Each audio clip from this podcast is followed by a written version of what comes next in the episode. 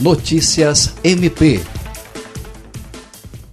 Em evento voltado para os profissionais de imprensa, o Ministério Público do Estado do Acre apresenta nesta segunda-feira, dia 20, no edifício sede da instituição, os dados consolidados do Anuário sobre a Violência e Criminalidade no Acre no ano de 2019 elaborado pelo Observatório de Análise Criminal do Núcleo de Apoio Técnico do MPAC, o relatório de informações e indicadores prioritários de violência e criminalidade, em sua terceira edição, ano 2019, consiste na separação e análise das variáveis contidas nos registros policiais e em bancos de dados existentes no sistema de segurança pública. O objetivo principal do documento é produzir respostas que possam orientar as ações preventivas e repressivas de controle social exercidas por instituições comprometidas com a manutenção da ordem pública. A apresentação dos dados será feita pelo promotor de justiça Bernardo Albano,